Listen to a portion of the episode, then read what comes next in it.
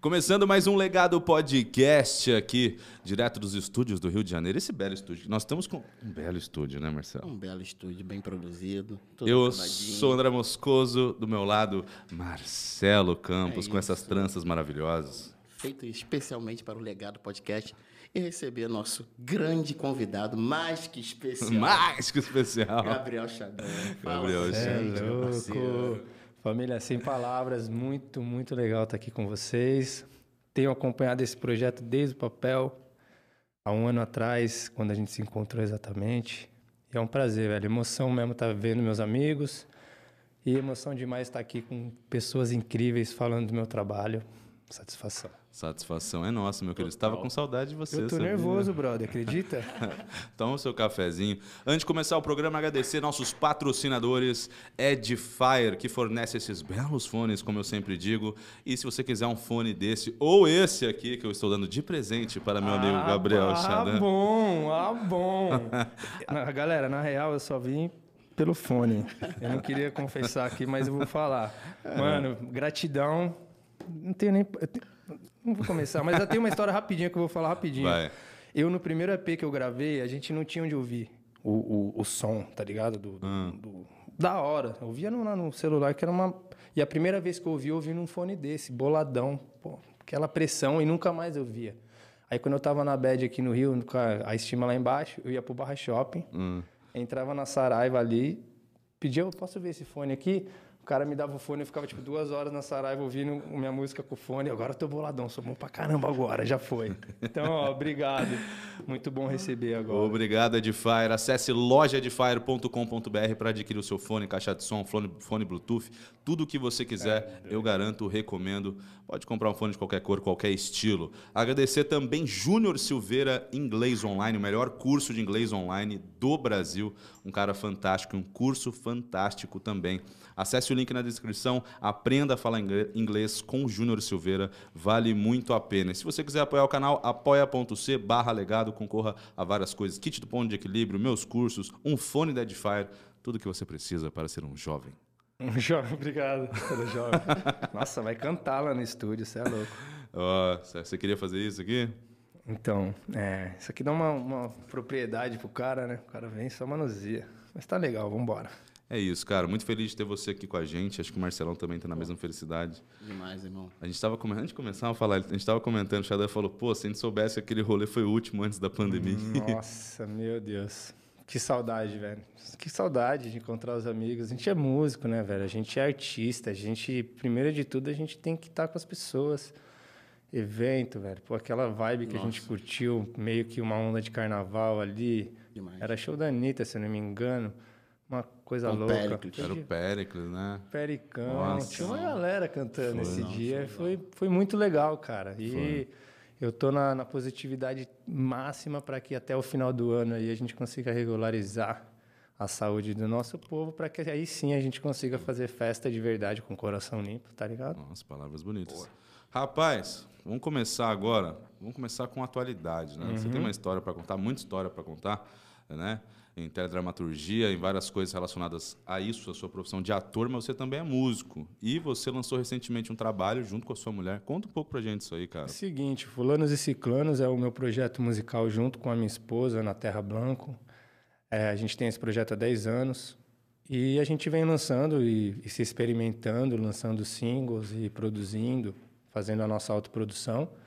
E ano passado a gente decidiu gravar o nosso primeiro álbum. Primeiro álbum no Fulanos, com conceito fechado e produzir com um planejamento, né? Porque sempre naquela loucura de produzir single, naquela rapidez. E a gente chegou nesse momento, a gente começou a lançar esse álbum em janeiro. Lançamos a primeira música que chama Marijuana, foi o, o primeiro som a ser lançado. E a segunda música é uma realização de um sonho que a gente lançou faz 15 dias, que chama Mais Uma Mãe que Chora, feat com o mestre MV Bill, que é uma não só uma referência cultural e musical, mas uma referência social. Verdade. Né? Um cara que dá palestra para estudante na USP. É um cara que encabeçou um dos maiores projetos sociais do Brasil e que hoje vivem aí independente. Então foi uma honra muito grande. A gente acabou de lançar.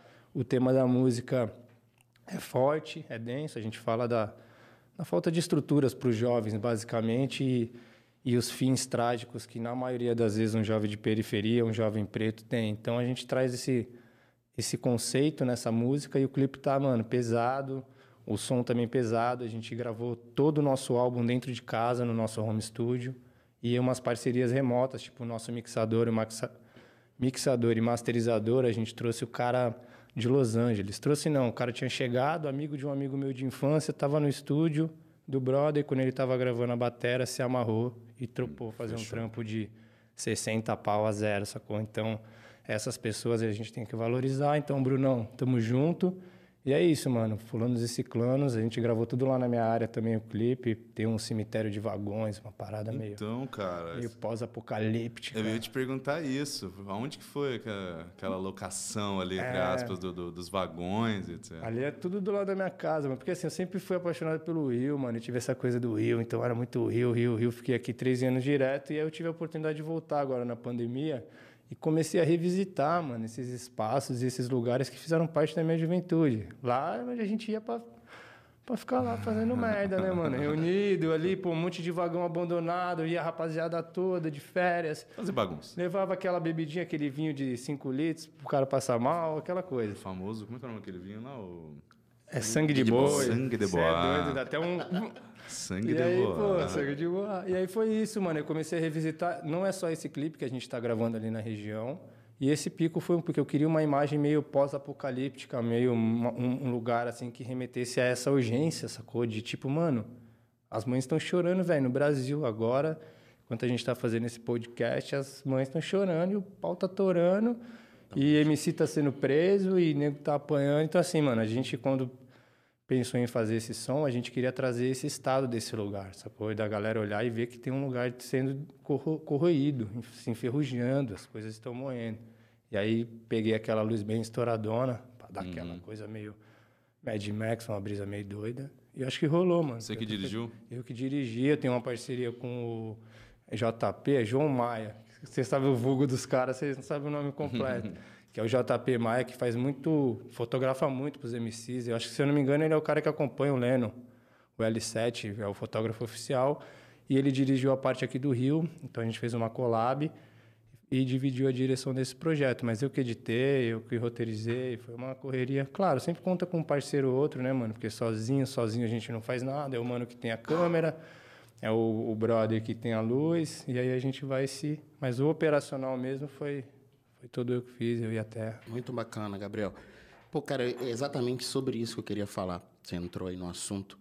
Que, pô, produzir clipe, gravar música, faixas, mixar, tudo isso demanda tempo e, e corpo presente ali nas produções, né? A gente quer estar tá sempre dando toque e tal.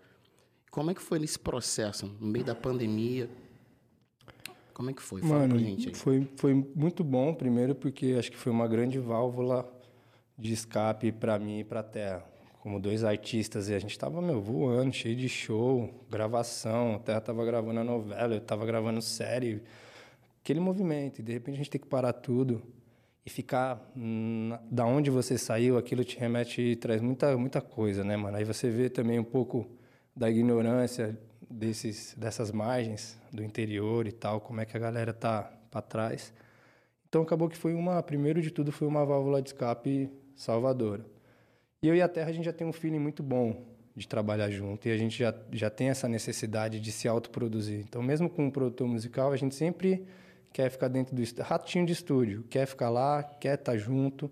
E essa foi uma oportunidade para a gente, de fato, falar: meu, vamos fazer o que, que a gente quer fazer. Não, não, claro que existem questões matemáticas dentro da música que não podem ser quebradas, né?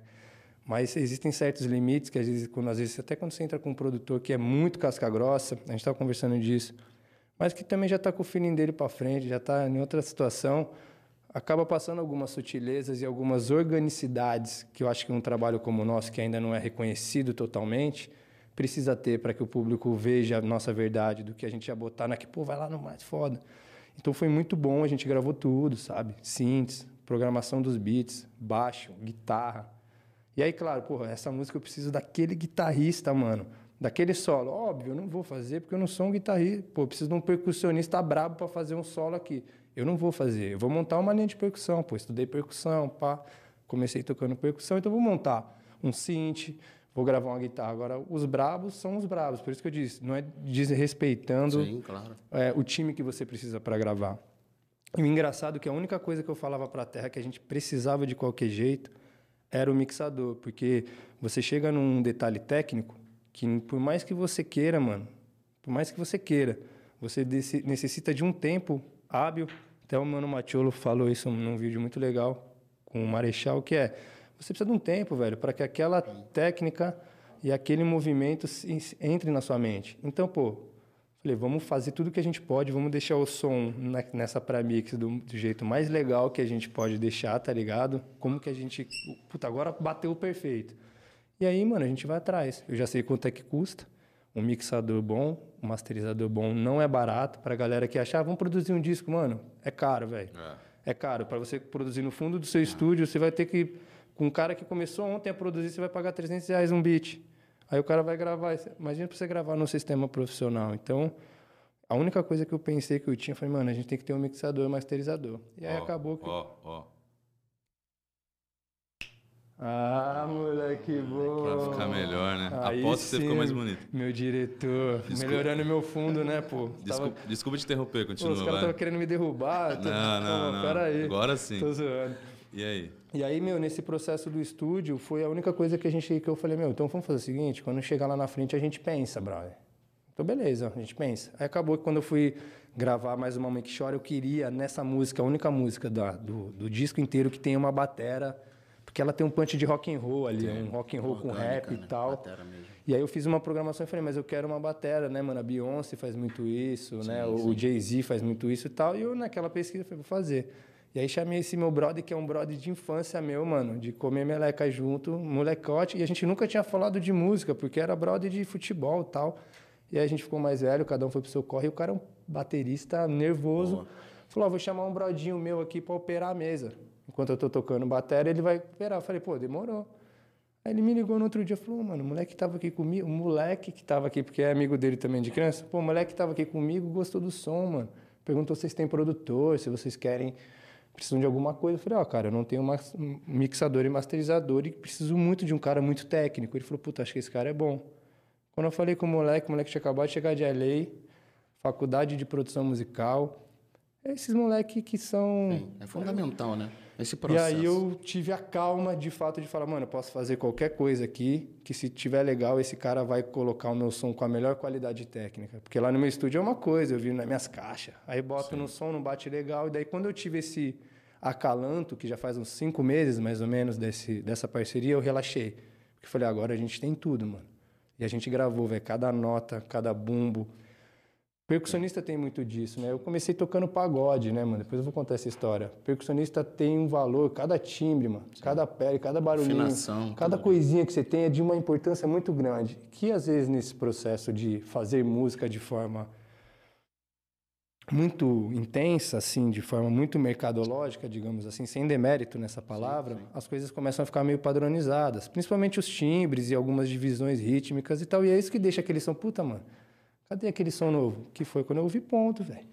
Se eu ouvir uma música com ponto de equilíbrio, com, com 15, 16 anos, lá no interior da, do Juda lá, e você ouve e fala, mano, o que, que esses caras estão falando, brother? Olha como essa guitarra entra em mim, olha como é que a voz desse cara, o que, que esse cara tá cantando desse jeito, brother? E é foda. Uma assinatura, né? E, e é foda, assinatura, sacou? E é foda, tênis. e é foda. E eu, quando comecei a fazer música de fato, assim, quando eu voltei a fazer música, eu quis fazer música para fazer um bagulho que fosse diferente da novela, tá ligado? Porque a novela eu já faço, mano. A, a série da Disney eu já faço, eu já sou pop, nesse sentido. eu não queria sim. fazer uma música para ser um cara famoso. Eu queria fazer música para que eu pudesse, de alguma forma, claro que hum, devidas às proporções, que eu tocasse uma pessoa da forma com que vocês, que o Bill, me transformaram, velho. Então eu acho que, pô, quando eu vou fazer música, eu queria que, a- que o som passasse aquilo, aquela vibração, aquela sensação, aquela ideia, para que fosse um som de, de, de- Por mais que, pô, pode ser que a gente venha alcançar o sucesso de números. Pô, eu estou estudando para isso, estou fechando com parceiros, é importante. Mas a função, mano, é outra. Se vier um moleque pra mim falar como eu já falei pra você e pra outros, mano, obrigado. Não tô sendo piega, você salvou. Você salvou minha vida, tio. Eu acho que esse é um caminho, sabe? É, é por isso. Eu acho, cara, que esse sentido, assim, claro, todo mundo quer número, a gente vive de visualização, é, a novela vive de, de visualização, se não para, muda, muda ali, acaba. Você sabe bem como é que é, a gente vai falar sobre isso. Mas eu acho que quando o trabalho não tem um propósito, cara, não adianta. Quem, quem tá, tá vislumbrando ali só o número, sem se preocupar com a essência da parada, sem se preocupar, se preocupar é, do negócio sair visceral. Porque quando sai visceral, cara, se você bota energia, se sai de dentro e é bom, obviamente, com qualidade, a chance de dar certo é muito maior. Agora, o cara que visa só ali fazer a mesma fórmula de sempre, mais do mesmo, e acha que vai chegar, pô, aquele cara chegou fazendo essa formulazinha aqui. A gente tava falando sobre isso, né, Marcelo? A, a fórmula do acústico agora, né, cara? A mesma fórmula de sempre tá rolando há muito tempo no Brasil. Pô, já tá, né, Matiola? A gente também sempre fala sobre isso. Vai caindo, cara, porque é sempre a mesma coisa. Então, o som de vocês eu achei bem diferente, assim. Esse som principalmente bem diferente. Claro que também com o, com o Bill dando peso dele, eu acho que foi uma junção muito boa, sacou? Eu acho que casou muito bem. Mas isso que você falou, eu concordo muito. É igual igual podcast, a gente está fazendo um canal. Pô, tem o Flow, tem o Podpah, é, tem outros podcasts, tem, tem podcast no Spotify também. Tem bastante podcast, mas, cara, sempre tem espaço é, para quando você quer fazer uma parada, você não está imitando. Um negócio meio visceral, entendeu? É, Então, visceral é a palavra, mano. é, eu, eu acho que é, ficar mais do mesmo, tentar imitar os outros. No começo da minha carreira, eu tentei muito imitar os outros. Eu olhava no, no, no YouTube, né? Não na época da rádio, quando eu saí da, da, da, da Globo, né? Da emissora da Globo. Eu olhei pro YouTube e falei assim, cara, olha aquele cara fazendo isso ali. Pô, eu sei que eu posso fazer melhor. E não é ser arrogante falar É. isso. Eu, assim, eu consigo fazer um conteúdo audiovisual melhor. Só que, cara, aquele conteúdo dele é dele, não é meu. Sai de dentro dele. Aquilo ali nunca vai sair de dentro de mim. Então, assim, quando eu achei o conteúdo que sai é, de dentro mesmo, aí eu falei, pô, aí deu certo, Essa entendeu? segurança eu acho que é o, a parada mais gostosa que eu tenho sentido, que não é uma segurança de estar certo, mas é uma segurança de estar no caminho, sacou? Tá E o começo quer é torturante, brother. Por isso, porque você.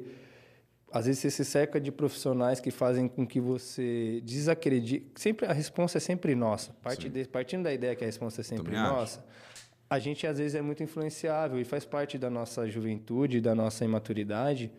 Às vezes, tomar uns tombos desse para você aprender. Então, às vezes, me, me domesticar demais, às vezes me visceralizar demais, porque estou sentindo falta de expor meu pensamento, então às vezes eu explodo porque eu estou acumulado de expor aquelas ideias e estou domesticado. Então, esse meio do caminho, esses 10 anos de banda, a gente foi errando e acertando. Quando talvez quando a gente estava acertando a mão na nossa veia, a gente encontrou algumas coisas no caminho que fizeram com que a gente pensasse que a gente podia, vamos tirar um pouco do pé, vamos, vamos, vamos tomar aquele caminho ali, porque pode, não, velho. E, e todas as vezes que a gente passou por esse ciclo, a resposta foi a mesma, mano.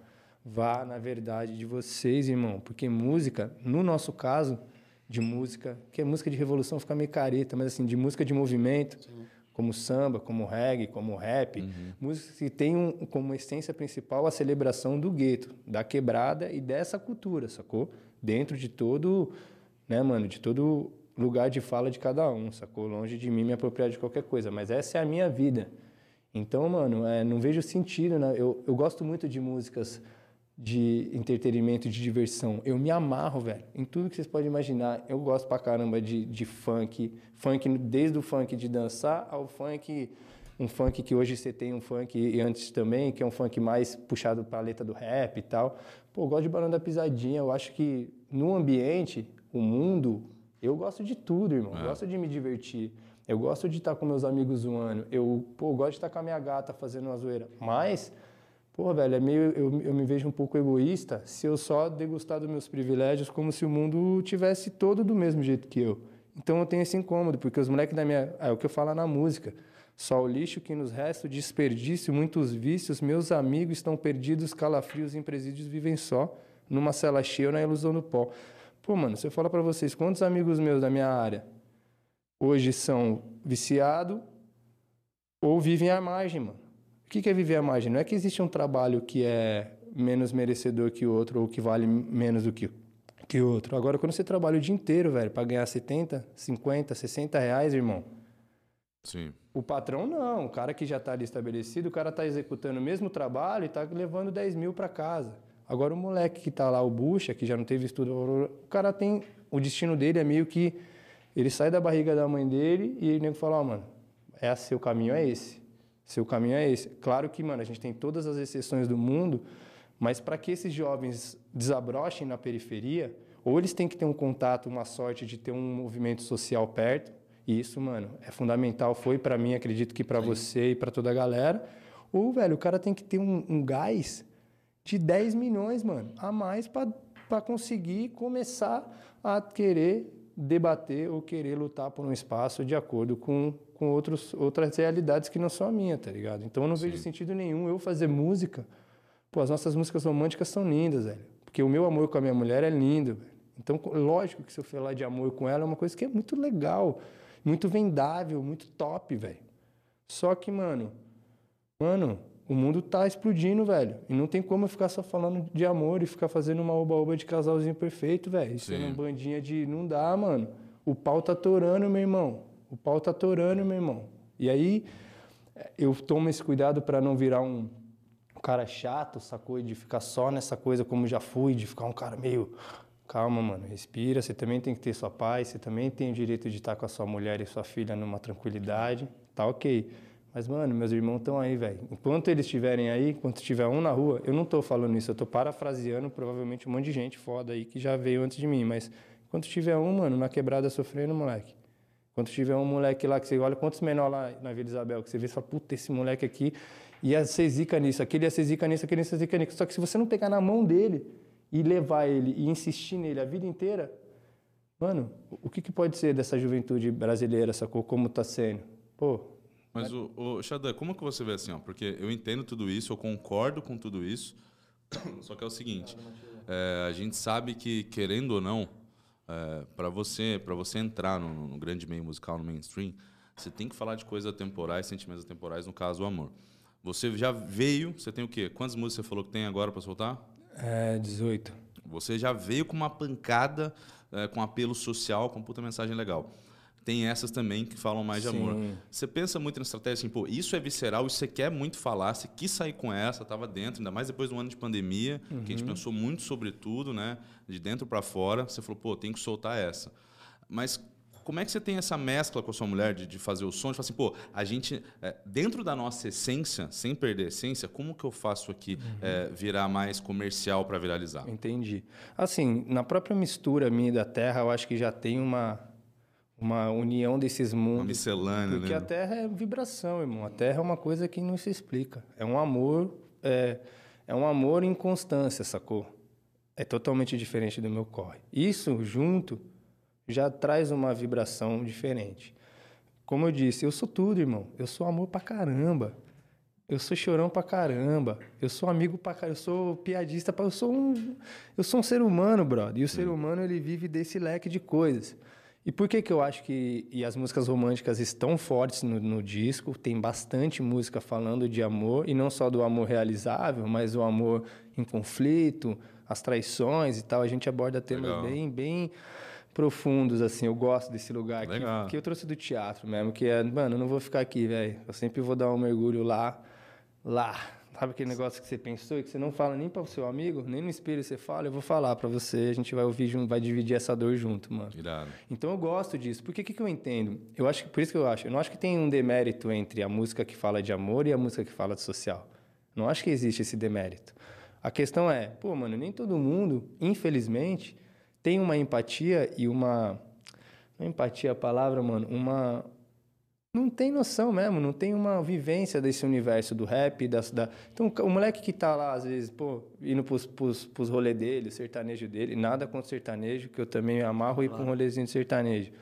Gosto de tudo, mano. Mas assim, o cara que só vive esse universo, que tem o um carrão dele, que mora no AP, que tem empresa, mano, o cara vive na bolha, por mais que ele vê um negocinho ali do Jornal Nacional, uma parada ali que ele ele está na bolha dele. Então, quando você chega a falar uma mulher, o cara fala assim, isso você distancia, não é que você distancia, mas aquele cara não está no, mano, no feeling, na proposta de ouvir aquele som. Agora, quando você fala eu te amo, tô com saudade, mano, todo mundo tem esse lugar.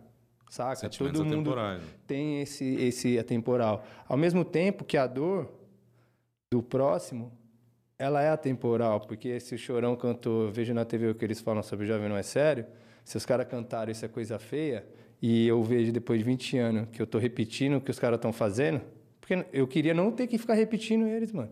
Primeiro que os caras são muito foda. E eu tenho que ficar repetindo. Então, eu fico nessa coisa. Não, antes eu sofria mais, sacou? Quando eu queria falar de amor e falava de amor, eu ficava um pouco meio corroído. Hoje eu tenho uma, esse lugar do meu caminho. Então, de 18 músicas, a gente até optou em, em dividir o disco em lado A, lado B, exatamente para a gente conseguir temperar essas faixas, saca? Deixar um lado como com essas músicas, pô, que vai ter aquele reggaeton que a gente vai dançar e que vai ser uma coisa mais sensual e vai ter um clipe sensual, uma pegada bem da hora que a gente gosta de dançar, pô, me amarra. Eu sou um ator, velho, sou artista, eu adoro dançar, adoro interpretar. E eu aprendi no teatro que não tem não tem limite para narrativa. Hora você vai estar tá fazendo Shakespeare, hora você vai estar tá fazendo Nelson Rodrigues, hora você vai estar. Tá... É igual filme, meu amigo. Sim. Aí eu vou ficar fazendo aquele filme lá, eu vou ser um eterno Friends. Eu só falo aquela coisa daquele jeito, vou ser o Chaves, vou ficar falando só aquele bagulho do baú toda hora. Pô, mano, não dá. E eu acho que às vezes acontece isso, tá ligado? Então, Muito respondendo a pergunta, não existe um demérito de canção para não ser mal entendido. Eu adoro falar de amor. Eu acho que é fundamental que a gente fale de amor. Eu adoro ouvir músicas que falam dessa temática e de outras mais existenciais mas essa necessidade. Então a gente pontua, por exemplo, a gente lançou a primeira música, que foi Marijuana, ela tem uma pegada pô, totalmente psicodélica, lo-fi, essa brisa que a internet está consumindo do nosso jeito. Meu, a segunda, vamos vir com o Bill, que é para a gente se posicionar e mostrar para que, que a gente está vindo aqui também, mano. São 10 anos nessa parceria. Então, ó, a próxima que a gente vai lançar já é romântica. Porque o, o fã, ou o cara que, principalmente o cara que está começando a ser fã, eu acho que ele vai também te entendendo aos poucos, tá ligado? Você bota uma música, o cara, porra, os moleques são pressão. Aí você bota, puta, que, que vibe, mano, olha. Que... E a gente, se você entrar no nosso canal, você vai ter isso, mano. Você vai ter Cypher, galera cantando, 10 cabeças, fazendo Cypher falando de amor. Você vai ter música pedrada, você vai ter música de loucura mesmo, psicológica sua, que não é nem social e nem da, de mulher ou de afeto. Então mistura meio que nesse lugar aí. Eu vi um vídeo legal no canal de vocês, um cover, eu acho, tava tocando guitarra, ela cantando e o cara no meio ali fazendo um synth, eu acho. Ah, o Alan, o Alanzinho era o brother que cantava comigo na vídeo, banda, né? da Alicia Keys, né? É. Essa é uma onda muito do nosso show, assim, porque a gente gosta muito de música, ponto de equilíbrio, pô, a gente mistura ponto de equilíbrio com racionais, aí a gente pega a Alicia Keys e Real da Rima, a gente Cuidado. pega a Nina Simone e mistura com, com o MV Bill, porque um show, quando você vai tocar num show, num rolê, pô, a gente não é muito conhecido como banda. Ah, os caras, o cara da Malhação, cara da Malhação, aquela parada que os caras te conhecem, é famoso ali, mas num lugar que quando você vai tocar, às vezes é até meio incômodo, para falar a verdade, sacou? Quando você tá num lugar pra fazer um som e parece que o cara tá tirando você. Ah, aí, Malhação. Aí, o. como é que é outra que eles falam? Aí, mutante. Pô, tu é mutante, parceiro. Você foi mutante, meu irmão.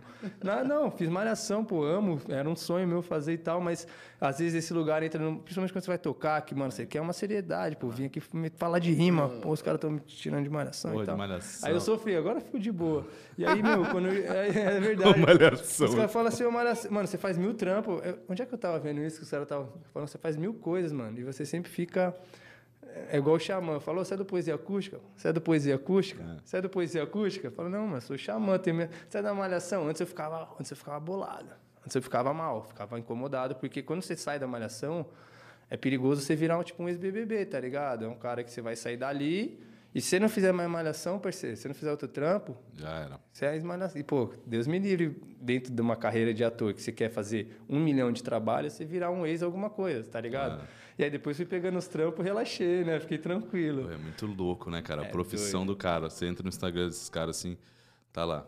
Ex-BBB. Cara, eu quero morrer quando é. eu vejo isso. Tipo eu assim. acho. Ah, mas hoje você vê, já, já é uma. tipo, mas hoje sua já... profissão, ex-BBB, mas, se, mas é aquela Pô. parada. Se o cara ele monetiza em cima disso, saca? Porque a grande parada é essa. A partir do cara que o cara usa uma patente, um título, um status para ele Não, monetizar. Eu entendo perfeitamente. O cara é profissional, mas tá é zoado. Mas é, é, um, é um. É, então. Se você colocasse ali ex-malhação no seu, no seu perfil, é, eu falo, Xadã, você tá de brincadeira. É porque né, eu acho que a questão disso aí é que dá uma. soa como se você tivesse estagnado, mano. A partir do momento que você é, tipo assim, pô, mano, a minha ex-namorada, ex você só fica falando daquele bagulho de ex-namorada até você achar uma mina foda que você ama. Então, assim, meio que fala, pô, eu sou ex-malhação.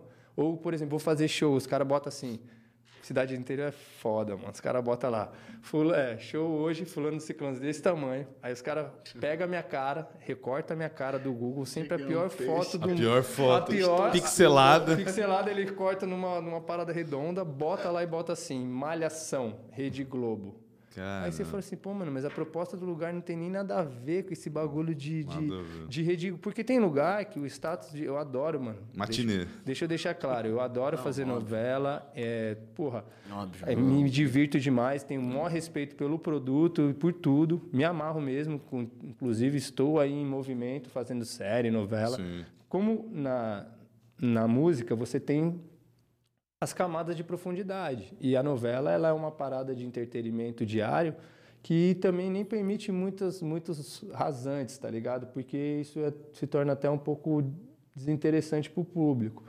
Então, assim, me amarra em fazer novela para essas paradas, mas a gente tem que entender a função de cada coisa, inclusive a minha como artista, tá ligado? Então, sempre tive uma dificuldade para me enquadrar numas paradas, essa coisa de negócio de galã. Ficava, ficava puto Fala, da, ficava fala um puto pouco da sobre cara, isso aí. Já, já, você já negou muito papel?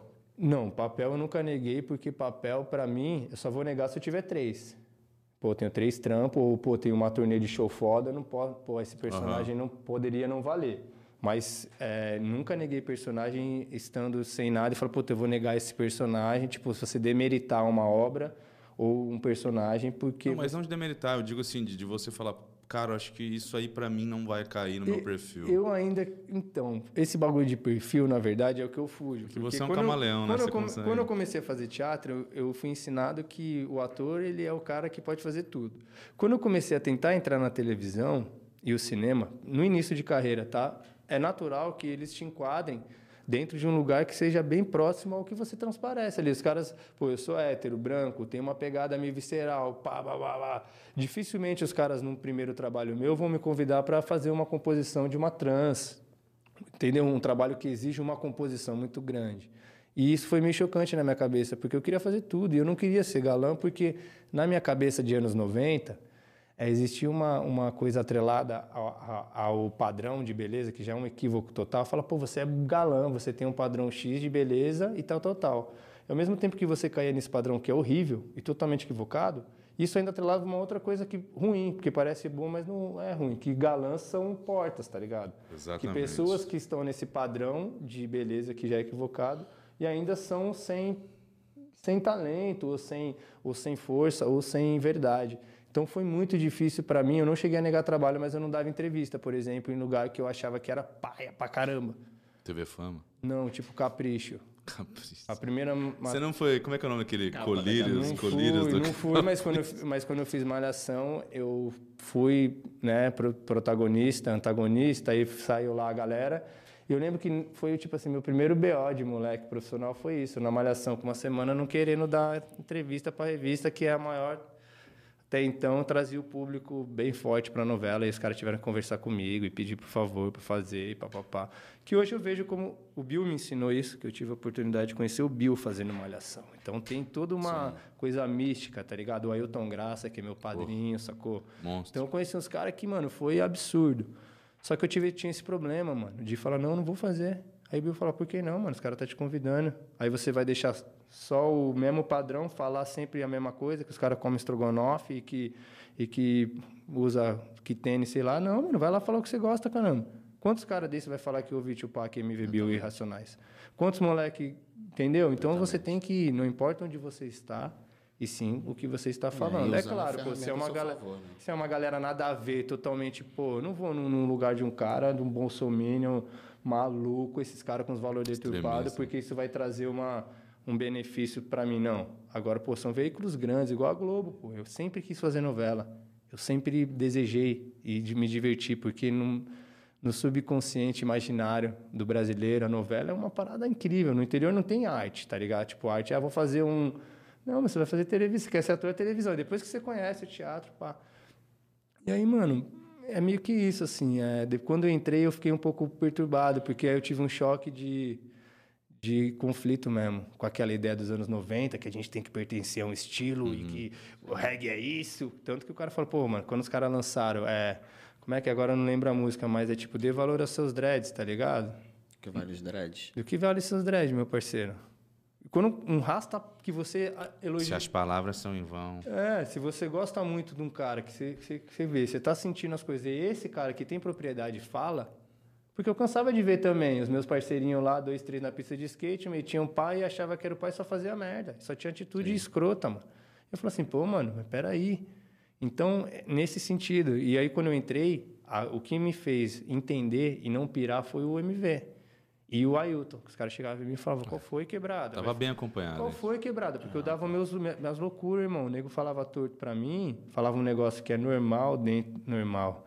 Feio falar que é normal, mas que é habitual as pessoas agirem de forma escrota com pessoas que estão chegando e que tem até uma certa disposição mesmo, moleque, os caras sentem, velho. Quando sim, você é moleque sim. de quebrado, os moleques, eles sabem que tá vagabundo ali, que é vagabundo que tá ali, mano.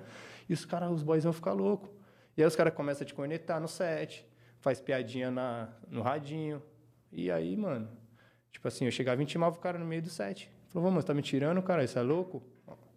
Aí eu chegava, mano, num ambiente desse, respira, o cara tá querendo te tirar do sério, irmão. É você que vai cair, o cara tá aí 20 anos e tá... E aí você começa a entender o game. O game por detrás da arte. Quando eu tô com vocês aqui, no nosso bolo, Sim. compondo é um bagulho. Agora, quando o ponto de equilíbrio sai para fazer um show na fundição, por mais místico que aquele ambiente possa parecer para quem Sim. vai ver, os caras estão no ninho, filho. Então, qualquer atitude do Marcelo, seja na hora que ele tá entrando, Total. mano, na porta, velho.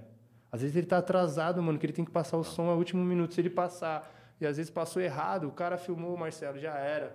Já era, a casa caiu, mano.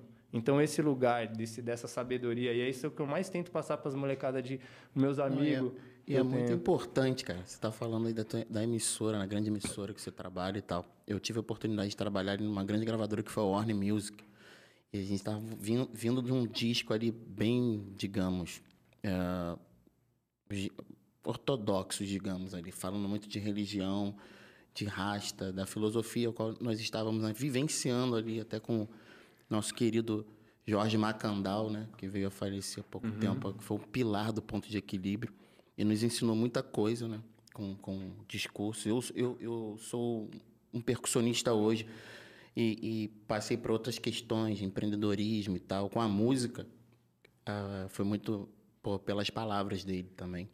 E aí, nesse momento da Warner, a gente teve que ter esse, esse discernimento, cara, e ao mesmo tempo esse entendimento de que a gente estava numa grande gravadora e que chegou aquele momento, porra, Maria Rita, Gab, é, Daniel, é, Daniel do Sertanejo, o Rapa, diversos tops de artistas, e assim, de uma forma, assim, cara, responsabilidade com gravação de programas, com responsabilidade de horário, com responsabilidade de viagens internacionais, mudou todo aquele nicho da independência para um grande mercado e com uma grande multinacional. Né? Aprender a engolir sapo também, Exatamente, né, cara. cara. E, e, e, que nos fez muito bem, entendeu? Que aí a gente teve que ter aquele entendimento de que, cara, pô, mas isso aqui é pop, isso aqui, pô, mas esse programa, não, vamos fazer, irmão. É. Porque pô. tem que chegar essa informação no maior número de pessoas. Quem vai fazer isso? Somos nós, cara. Vamos lá. Então, pô, isso é bacana, ter esse entendimento, essa maturidade naquele momento que você está. Né? É difícil. É mano. difícil. É difícil porque. Por isso que eu perguntei pro Xadã disso aí, é. da questão de, de essência. É, como entra no meio e como você quer fazer. Mano, tem uma né? coisa que a gente ouviu muito perde, na quebrada. Né? É, isso ouviu muito na quebrada que é o seguinte, mano. A, a, o pior pesadelo de um moleque que vem da onde a gente veio é você chegar lá e os caras falaram que você mudou, mano. Ah, você vai, sempre vai rolar, mano. Ô, mano, você mudou, você perdeu sua essência. Aí, mano. Nossa, essa frase. Todo mundo ouviu isso, mano. Depois que eu. Aí eu fui entendendo o que, que é esse bagulho. E aí o meu grande pensamento, até foi com meu irmão, mano. Uma das maiores discussões que eu tive sobre esse assunto foi com meu irmão mais novo, o Dani.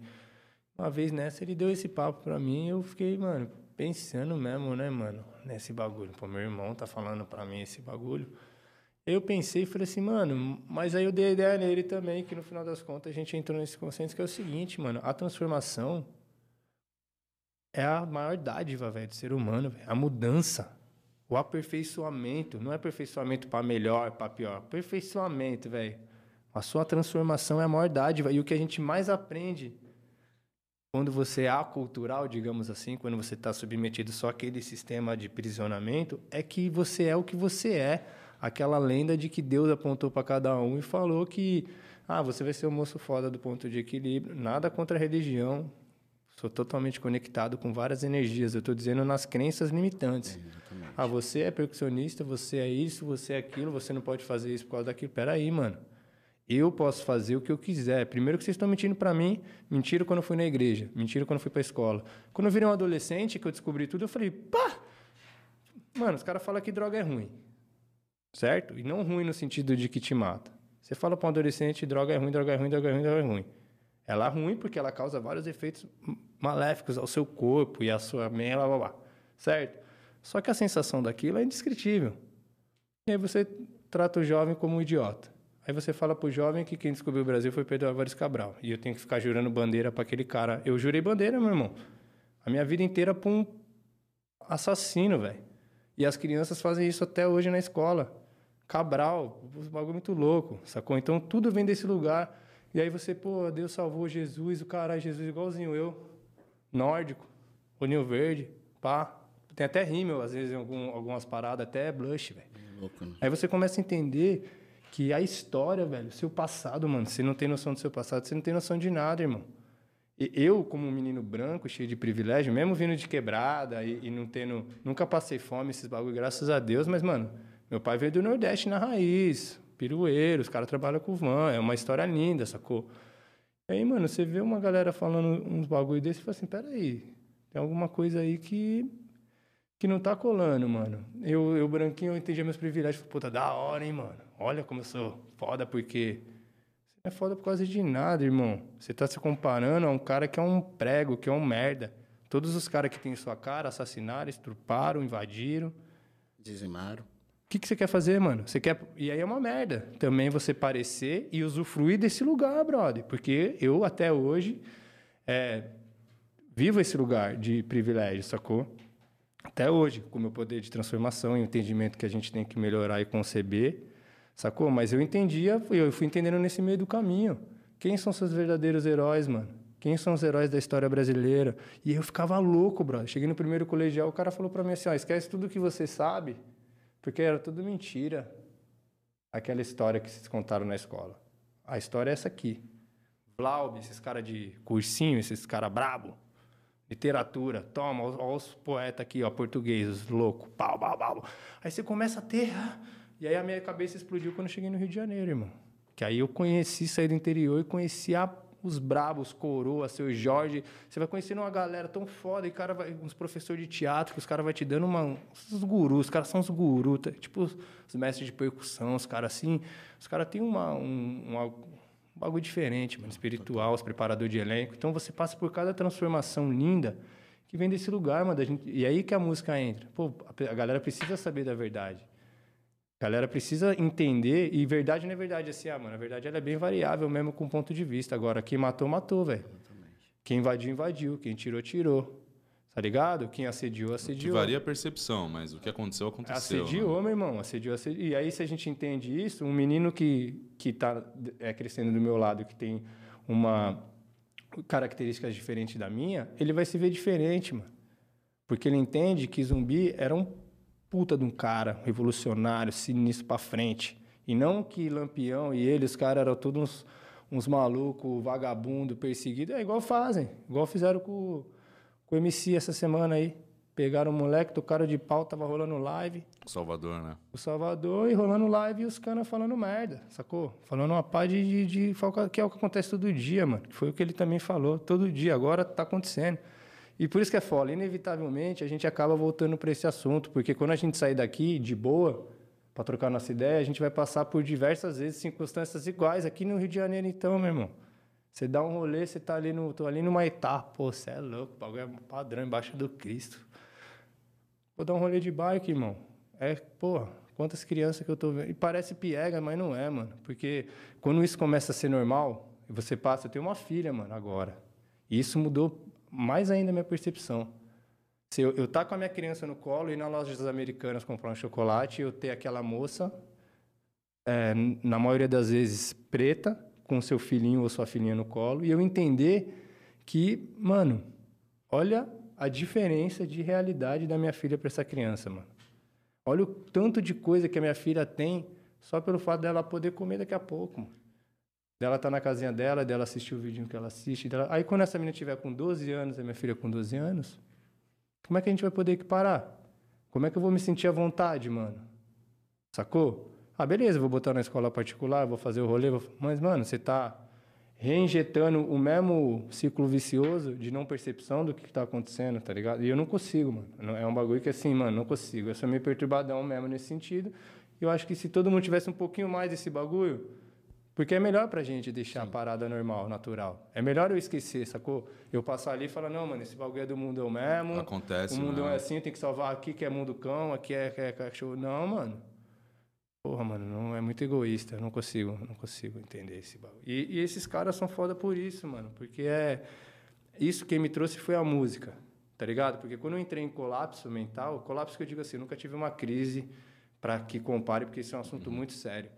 Mas momentos bem difíceis psicologicamente para mim, de total perdido, velho. Você tá perdido, mano. Você tá perdido, você não sabe que vem uns caras e fala, mano, olha isso, brother. Calma. A gente pensa isso com você. Ó, oh, pá, o cara fala Martin Luther King na música. Aí você vai lá pesquisar, pô, puta. Caralho, mano, os caras falam, mano, os caras falaram isso em 1820 e a gente está repetindo aqui. Aí você começa a ver que você não está sozinho. Aí você começa a ver que aqui, aquele lado certo é uma mentira, é uma magia equivocada e papapá, papapá, papapá. E aí você vai se inserindo. Por isso que eu acho a importância, não só por eu gostar de fazer novelas e, pô, série que eu fiz na Disney. Quando é que eu imaginei lá de onde eu... Você é doido que eu ia fazer Disney que meu patrão ia ser o Mickey Mouse, tá ligado? Mas, mas olha só, você acha que você se posicionar assim, é, aqui ou em qualquer outro veículo, ou até em música, isso não prejudica o seu lado ator? É, prejudica no sentido assim, no início, é, essa foi a minha aposta da minha primeira década que eu completei há alguns anos.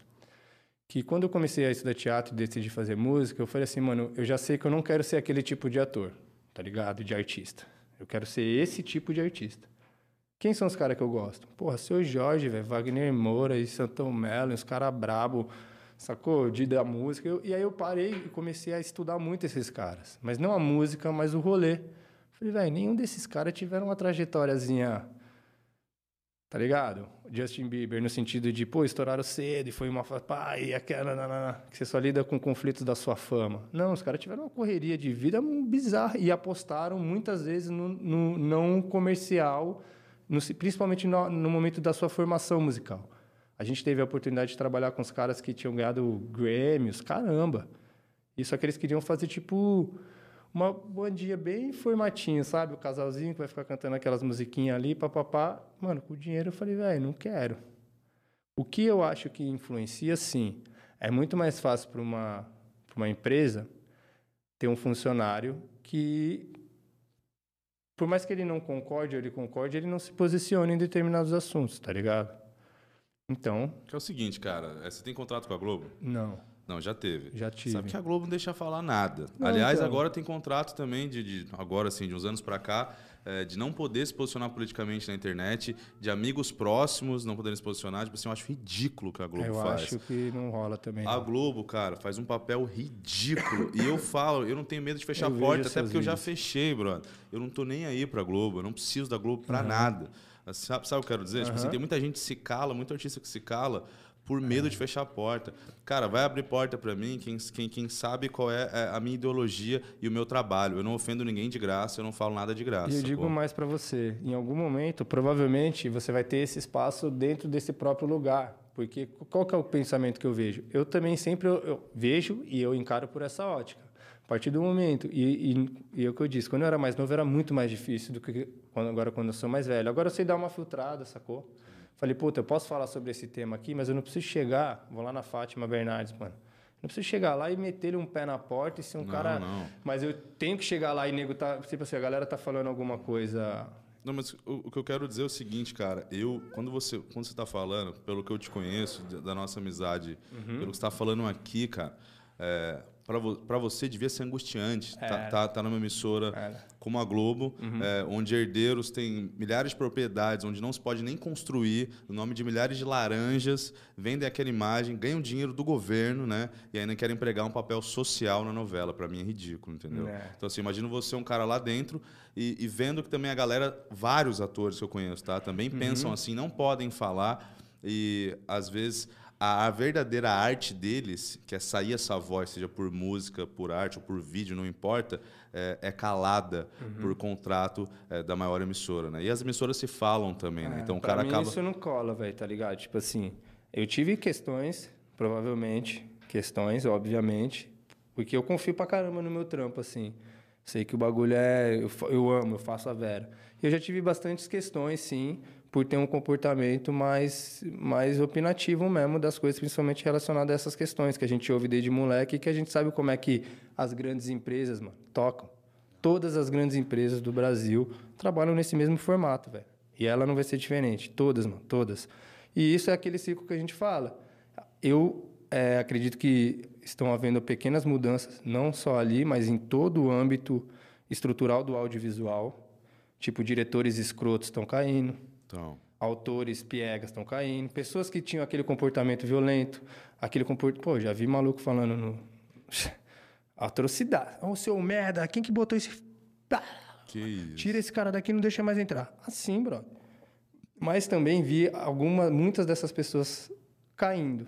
E quando voltei e, e volto sempre, vejo uma renovação interessante. É claro que eu estou falando isso dentro do meu, do meu núcleo, que é galera que opera e trabalha dentro do, da geração de conteúdo. Aí você tem direcionamento de empresa, você tem, mas assim, eu não consigo trabalhar numa empresa que eu tenho que me enquadrar ou que eu tenho que me calar. Por exemplo, aconteceu na Disney e eles foram super respeitosos comigo no sentido assim, poxa, Dan, o público dessa série é muito jovem, muito novo. Vai ser de 12 a 16 anos o nosso público-alvo. Você poderia, por gentileza, dar uma olhada no seu feed e entender se não tem nenhum tipo de conteúdo. Ó, a gente não está te pedindo, seu trabalho não vai mudar, a sua grana não, nada disso. Você é um cara foda. Só reflexão, Só queriam. quero te deixar aqui. Mas como tem muita criança que vai te seguir e te acompanhar, pô, se tiver uma foto às vezes ali que você tá com cigarro, não sei nem Fazer se você geral, fuma. né? Pô, uma coisa ou outra, pô, você tem uma foto ali de uma cena de novela que você postou extremamente às vezes um frame mais ali intenso. Pô, você pode dar esse cuidado? E eu achei super interessante, mano, essa a abordagem, o respeito pela minha opinião Legal. e também o meu entendimento de que, pô, mano, se tem um moleque de 12 anos ali frequentando a minha rede social, eu também tenho que me atentar qual é o público que eu estou comunicando. Porque senão eu também, o moleque vai ver, tipo assim, moleque, eu não posto, eu não gosto de postar bebendo, fumando, nada eu disso, porque eu gosto. acho que isso, um moleque de 14 anos que está dentro do apartamento, velho, ou lá na quebrada, na hora que ele vê aquilo, ele vai esquecer tudo que você fez. O correria, os sofrimentos, de Uhum. hora de trampo, e ele vai achar que o seu sucesso é talvez pelo, pelo um back, pelo um, pelo um drink, ou por estar com seus amigos ali naquele lifestyle. Isso é totalmente errado, sacou? Então, eu, eu queria entrar, eu entrei nesse assunto justamente por isso, cara, porque dá pra ver nitidamente o que você pensa, como você se posiciona. Concordo com muita coisa, discordo de muita coisa, mas, cara, respeito acima de tudo. E, cara, trabalhar em emissora e ter essa ideia que você tem é um embate diário, até de ver coisas acontecendo como você já viu. Eu imagino como é que foi e como o amor pela arte tem que fazer isso ser Sim. superado e, e, e continuado, né? É difícil, cara. Mas eu acho que, que que é legal você vir aqui né, é, e falar sobre isso, mesmo sabendo que alguém pode ver, alguém que poderia te dar um emprego, poderia te Não. chamar para alguma coisa. Assim como eu no começo, Ó, eu, Você eu- não me chama, tá? Não precisa me chamar, irmão. assim como eu no É começo, assim mesmo, quando, eu, sacou? quando eu fui para a internet, eu sabia que, que isso ia acontecer, né, com os meus vídeos falando, enfim, minhas opiniões. E eu falei, cara, é um caminho sem volta. Ah. Se eu vou falar o que eu penso, eu não vou medir palavra. Eu sei que eu vou fechar muitas portas e muitas coisas vão. Muitas pessoas que não têm esse entendimento de que, cara, eu posso ser bom em várias coisas dentro da minha arte, mas eu tenho minha opinião e dar opinião é muito legal, porque Não, ninguém tem coragem e de dar opinião. discursar, mano, e questionar essas opiniões é o importante. Eu acho que a grande, o grande equívoco é esse, essa doutrinação sobre o não debate, brother. Sacou? E foi o que eu disse. Internamente falando, eu tenho visto algumas mudanças bem, bem, é, bem interessantes. Horas a gente sabe que é por, por, por manuseios externos, né, por questões de como isso pode reverberar, mas de fato está existindo. Acho que é o que eu disse, no conceito geral, as pessoas estão, estão suportando cada vez menos essas, essas agressividades, esses domínios, a quantidade de rede social e de plataformas amplia essa discussão e a liberdade do artista de se comunicar. Foi o que eu disse, eu acho que a novela tem a função dela. Eu, quando vou fazer uma novela como ator, eu sei o que eu estou fazendo ali. Eu estou indo ali dar vida para aquele personagem que vai ter uma trajetória, por mais profunda que seja, aquilo dentro de uma novela dificilmente eu vou abordar um, um é igual um jovem de malhação. Tipo assim, a última que eles ganharam o Emmy, o Grammy, que foi uma malhação que mais de fato se aproximou da realidade de jovens do Brasil, tá ligado? Falando das minas, falando de racismo. Claro que dentro do, do enquadramento que você ter um programa de televisão tem. Mas olha quantos anos, velho, que a gente já vê o bagulho. E aí, quando eu assistia, eu falava assim, puta, mano, eu adoraria fazer esse mundo, esse mundo imaginário de uma, de uma lente de aumento de um pequeno grupo do Brasil, porque para mim é divertido fazer, eu gosto de fazer, então jogar aquele jogo é divertido, eu vou ganhar uma grana, vou fazer, mas de fato, eu acho que a realidade do jovem está mais ligada à minha música o que a minha, o discurso da minha música, por isso a música, porque ali é o meu discurso. Quando eu vou falar de Hamlet, quando eu vou falar de dar, dar voz a personagens, eu não necessariamente nem concordo com, com a ideia que está sendo expressada na obra em si, tá ligado? Porque a, cada obra tem o seu, a sua trama e a sua teoria, a sua tese. Só que a função do ator, dentro da trama, é dar vida àquele personagem, independente da moralidade que existe ali dentro, que é, um, que é uma descolagem né? do ator. Então, quando eu vou para o palco, eu tenho que.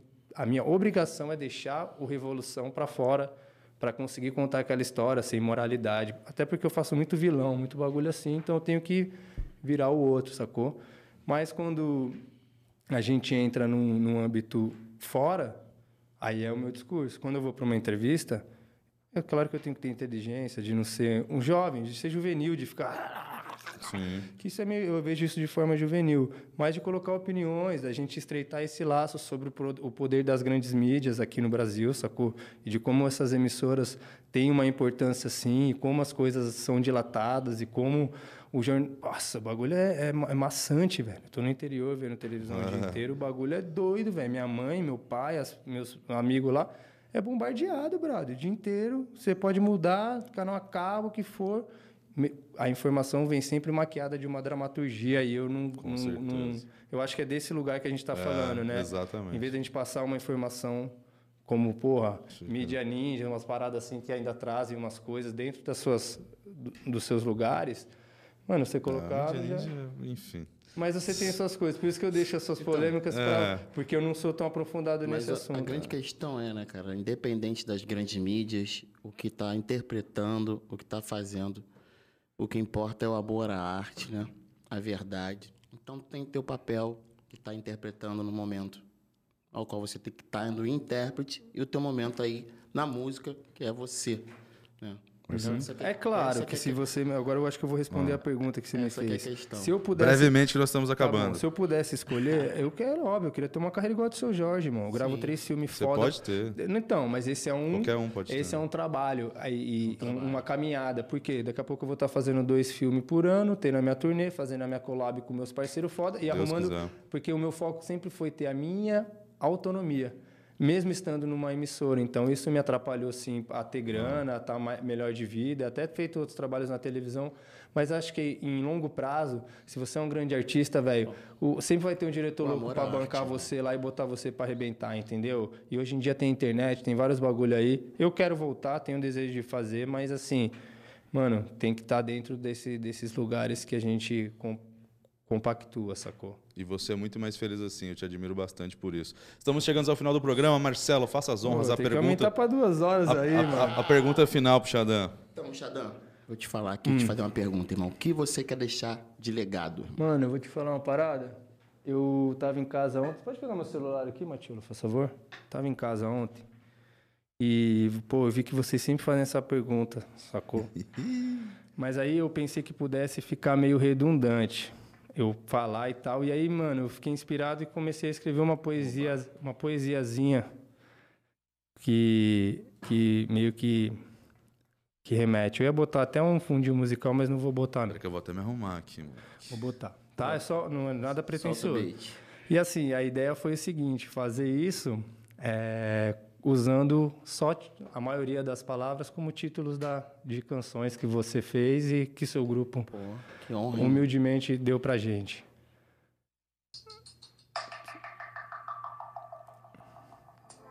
Um novo dia começou. Como esse foram vários, vivendo pelo sonho, um eterno aprendizado. Qual será meu legado? Eu só sei o que me deixaram. Eu caindo no precipício, foi vocês que me salvaram.